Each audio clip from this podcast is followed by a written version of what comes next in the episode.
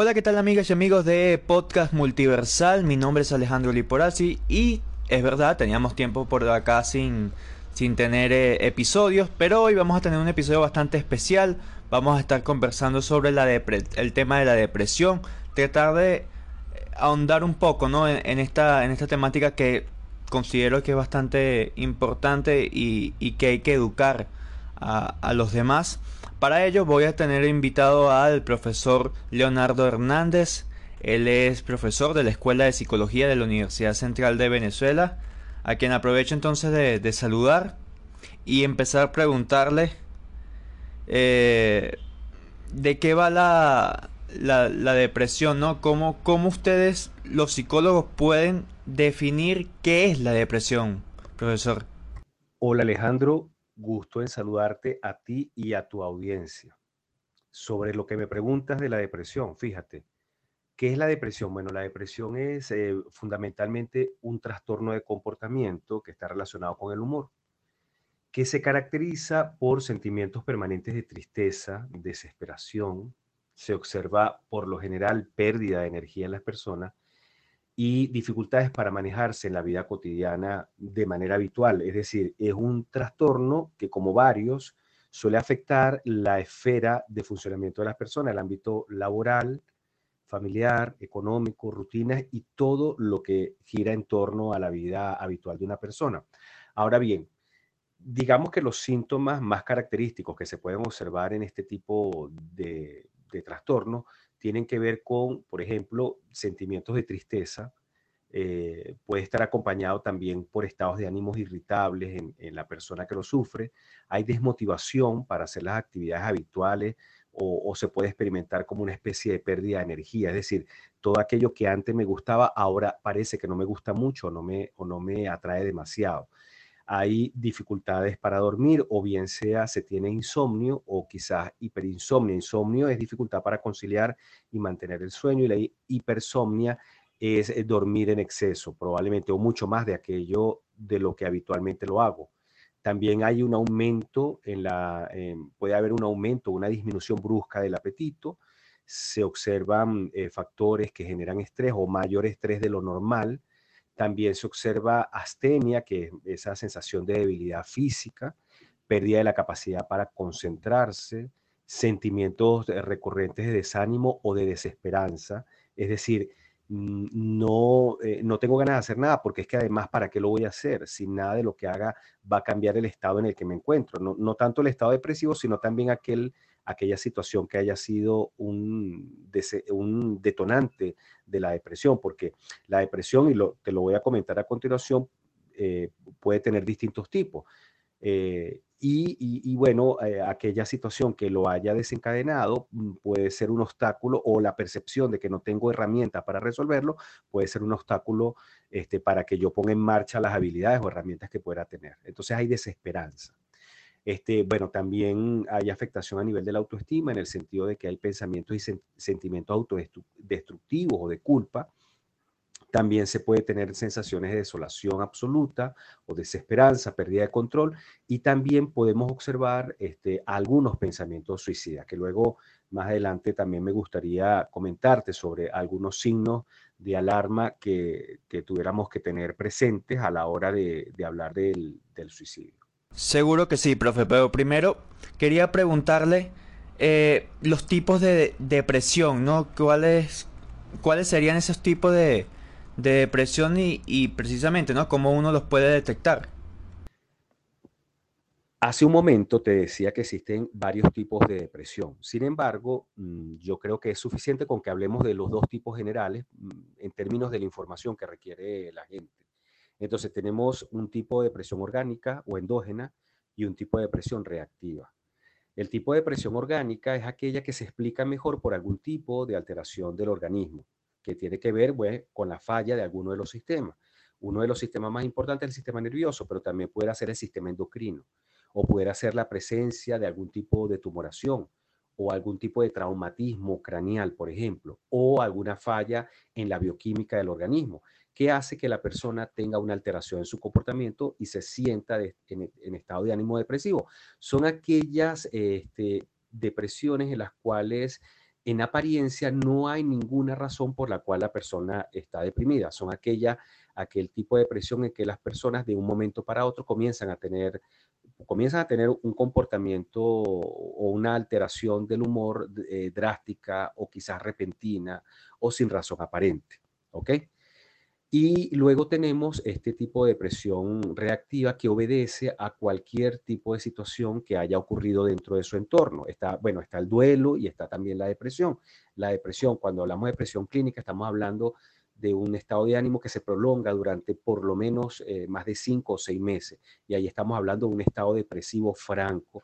El duelo es más la respuesta que, un, que puede tener el individuo a una situación de pérdida o que haya, que, haya experimentado eh, eh, en cualquier área de su vida. Es lo que pasa, por ejemplo, cuando vemos a una persona que tiene duelo por la muerte de un familiar o la pérdida de un ser querido o una separación de pareja, por ejemplo. Esas personas este, suelen sentirse tristes durante un tiempo, pero eventualmente vuelven a reactivarse o vuelven a, darle funcionamiento a las áreas eh, regulares de su vida. ¿Ok? Y que a pesar de tener un poco de tristeza, pues tienen la fortaleza como para lograrlo y poco a poco restablecerla. ¿ok? Estamos hablando de una depresión clínica cuando luego de, pasado un periodo de cinco o seis meses, la persona consistentemente se encuentra en el mismo estado depresivo, ¿sí? Ahora bien, por supuesto que entender si estamos hablando de una depresión eh, orgánica o una depresión reactiva es fundamental para, para el estudioso del área para determinar cuáles son los métodos de tratamiento. La depresión orgánica, por lo general, va a ser tratada con fármacos y también con psicoterapia. Y la depresión reactiva no siempre va a requerir fármacos, sino que fundamentalmente será con psicoterapia.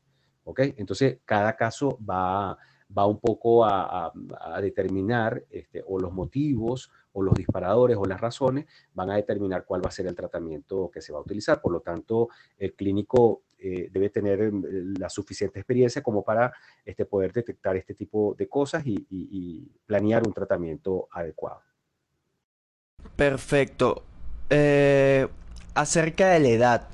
¿La edad termina siendo un factor clave al hablar de la, de la depresión? Es decir, ¿hay una edad más común o menos común para, para que se pueda ver lo que es la depresión?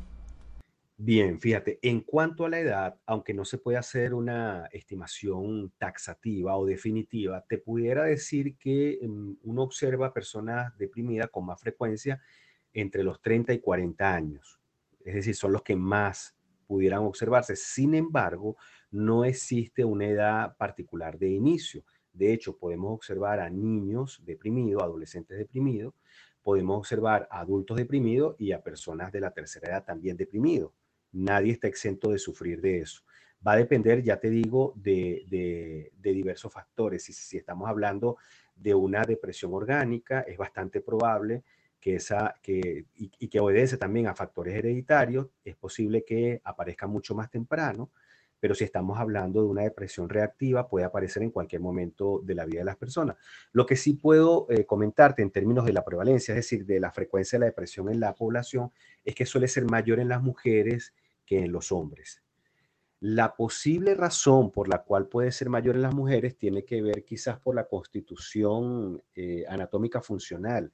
Por ejemplo, la amígdala cerebral de las mujeres se suele activar con más frecuencia que con los hombres. Y eso quizás eh, responda al hecho de que la mamá, eh, desde, desde el inicio de la especie y, a lo largo de su desarrollo, las madres han tenido que estar pendientes de muchas cosas o de muchas amenazas para preservar la integridad de las crías, lo cual hace que su amígdala se active con más frecuencia, es decir, sea mucho más sensible.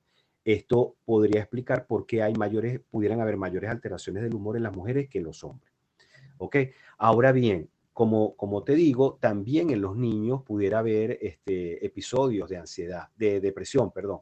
Este, y esto hay que, hay que estar como muy pendiente de cuáles podrán ser los posibles factores o disparadores de esa depresión en los niños.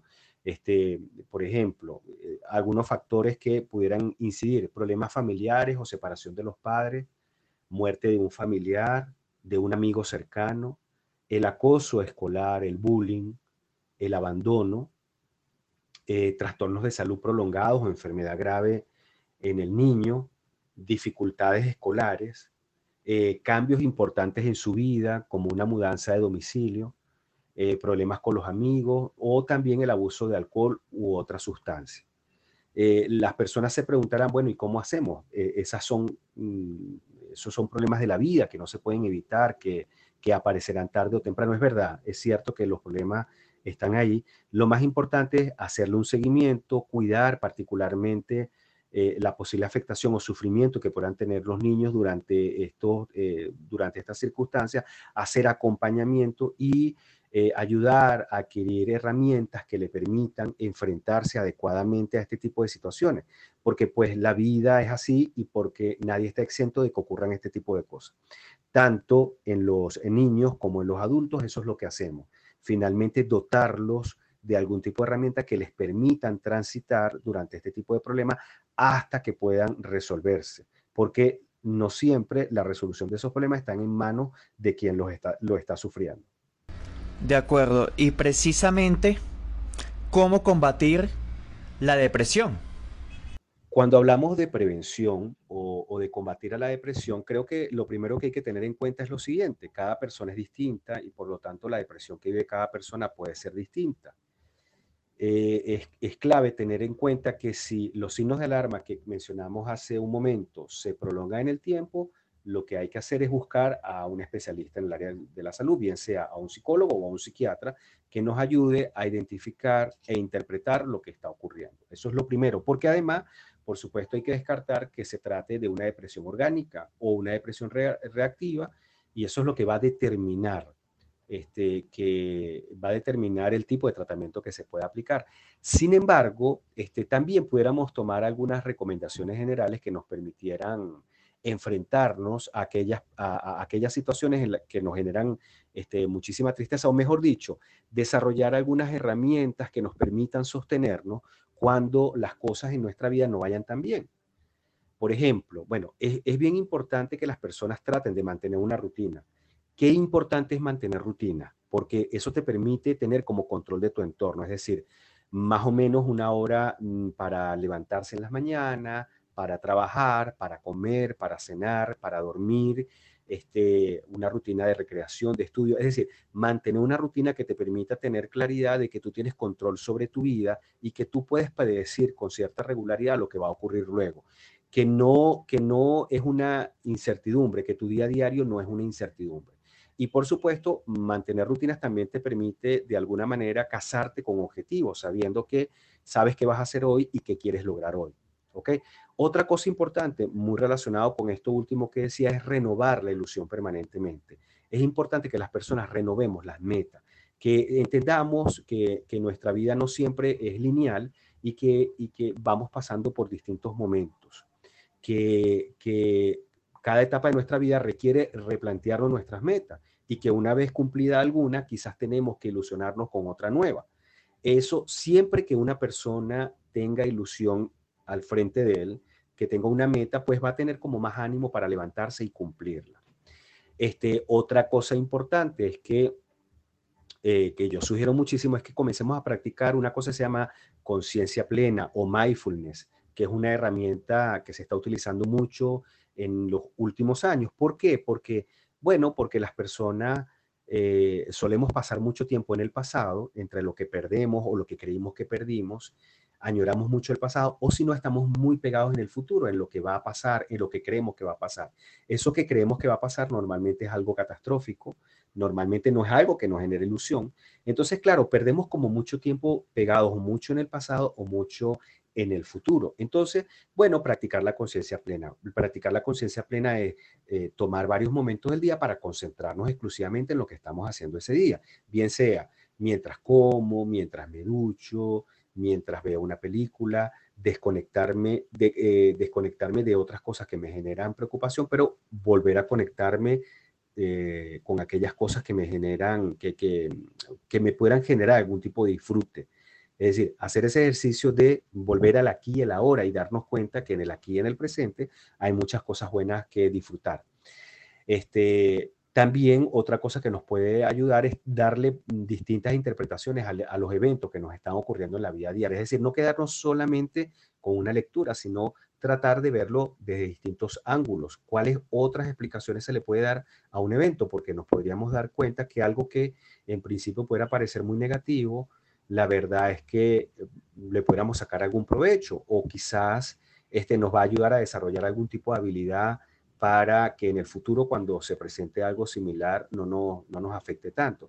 Es decir, finalmente en la vida no parece haber nada bueno ni nada malo. Va a depender fundamentalmente o básicamente del punto de vista en el que queramos verlo. Y si queremos sacarle provecho, probablemente en algún momento lo haremos. ¿sí? Eh, en esta misma tónica, bueno, plantearse que también los eventos negativos aportan aprendizaje. Siempre lo negativo te va a aportar algún tipo de aprendizaje bien sea porque te obliga a aprender una nueva habilidad para enfrentarte en el futuro, o porque te dice que no lo vuelvas a intentar de esa manera, sino que hay que intentarlo de otra forma. Entonces, bueno, tratar de sacarle un poco de aprendizaje a los eventos que no nos gustan mucho. También dedicarle un tiempo, un tiempo a las actividades placenteras, eso es bien importante.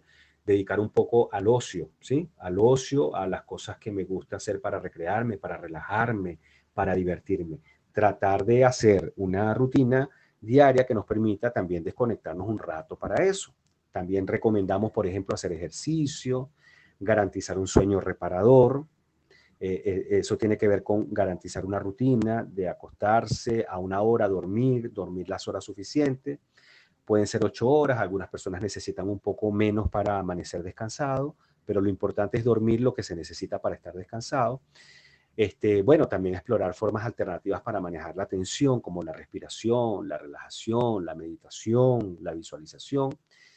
Eh, aprender a disfrutar la propia compañía haciendo cosas agradables, eso es otra cosa importante. Cultivar también el humor, eso, reírnos un poco de las cosas que nos pasan, este, o, verle el, lado gracioso a las cosas que nos pasan. Quizás no lo vamos a ver inmediatamente, pero más adelante pudiéramos darnos cuenta que fue hasta gracioso o le podemos ver algo cómico a lo que nos pasó. Por supuesto que mejorar las estrategias de comunicación laboral, eh, familiar, de pareja, porque si estamos sumergidos en ese espacio, seguramente algunas variables relacionadas con ese entorno son lo que la disparan. Y por supuesto, este, buscar ayuda profesional oportuna cuando veamos que estos síntomas se van prolongando con el tiempo. Tengo entendido, bueno, usted me lo puede explicar y a, la audiencia de, mejor manera. Eh, la de el suicidio, el, tema del, suicidio, que lamentablemente en Venezuela lo hemos, visto, no sé si, decirlo ahora más común, o sea, que, que, se, que se ve un poco más el, el tema también por efectos de pandemia y el encierro y, la situación económica del país y demás. Pero el suicidio, este, ¿qué tan de la mano, no? Va, va de, lo que es la, depresión. Sí, fíjate, en cuanto al suicidio, hay algunos signos eh, frecuentes que nos pueden alertar sobre el riesgo de que una persona utilice este tipo de estrategia para atentar contra su vida o como estrategia para resolver el malestar que está viviendo. Una de esas es que eh, la persona comience a hablar sobre el suicidio y comience a hacer afirmaciones como voy a matarme, quisiera estar muerto o desearía no haber nacido, por ejemplo, o eh, quiero, que el, mundo se detenga y bajarme o este, quisiera dormir durante unos seis meses y que luego me despierte. Esos son esos son este, signos claros de que la persona quiere detener una situación que le está generando muchísima tensión o muchísimo dolor en este momento. Otra es obtener los medios para atentar contra, contra su propia vida, como comprar un arma o almacenar eh, pastillas, algún tipo, o tener acceso y guardarla eh, como medio eh, eventual para atentar contra su vida. También hay que prestarle mucho, mucho, mucha atención al retraimiento de la vida social, y a ese deseo de estar y permanecer solo por mucho tiempo. Otro aspecto fundamental que está relacionado con los signos de la depresión tiene que ver con eh, cambios de humor, con tener cambios de humor, como pasar, por ejemplo, de un estado eufórico un día a estar eh, profundamente desalentado al día siguiente. Esos cambios de humor brusco pudieran darnos también una señal de que algo no está bien y que se pudiera constituir, por supuesto, un signo de alarma para el suicidio. Este otro tema tendría que ver preocuparse por la muerte, por el hecho de morir o por la violencia y hablar mucho sobre ese tema.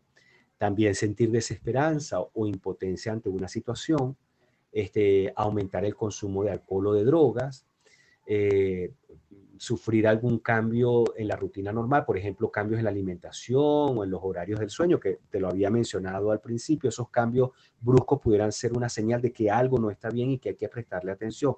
No necesariamente vamos a, vamos a decir que va a haber suicidio, pero es un signo al que hay que prestarle atención. Este, hacer cosas riesgosas o autodestructivas, como consumir droga o conducir con imprudencia, este, sí, hacer actividades de riesgo, eh, regalar las pertenencias o dejar sus asuntos en orden cuando no existe ningún motivo lógico para hacerlo, este, despedirse de las personas como que si la despedida fuera definitiva, eso, eso también ha pasado muchas veces, que la gente se despide, hace una carta, entrega una carta, este, o también desarrollar cambios de personalidad o estar sumamente ansioso o agitado, este, en particular si, si si experimenta alguno de los signos de advertencia antes indicados. Es decir, si se unen estas otras cosas con esta inquietud, pudiera ser un signo de que algo está mal y hay que prestarle atención porque en un, en un, en un momento de desesperación o de impulsividad, la persona pudiera atentar contra su vida.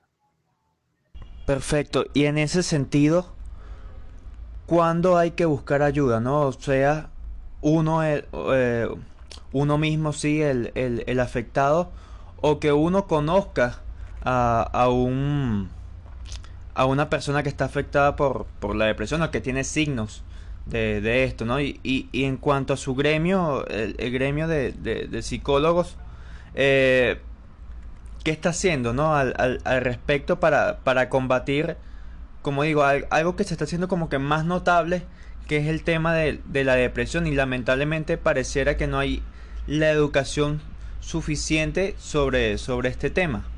¿Cuál es, eh, ¿Cómo podrían ayudar a, a, este tipo de personas que pasan por, esto, por estos males?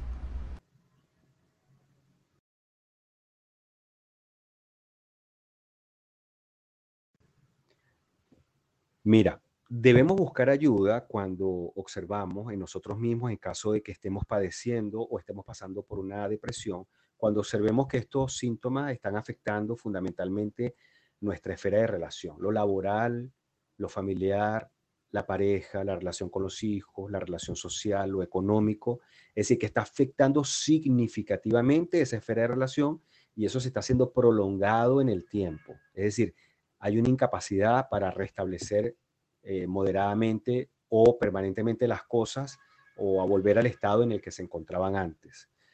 Y también, por supuesto, cuando los, las personas observamos a alguien que está afectado y vemos que eh, está mostrando signos cada vez más francos y que están afectando pues su funcionamiento ordinario. ¿A quiénes deben buscar? A profesionales de la salud mental, eh, psiquiatras y psicólogos clínicos. Ellos son las personas indicadas para eh, evaluar, diagnosticar y eventualmente proponer algún tipo de tratamiento. Si estamos hablando del tratamiento farmacológico, pues este, eh, debe hacerlo un psiquiatra. Si estamos hablando de terapia psicológica, entonces seguramente se encargará el psicólogo. Ahí va a depender porque eh, el trabajo del psicólogo compensa al del psiquiatra y el trabajo del psiquiatra compensa al del psicólogo de alguna manera.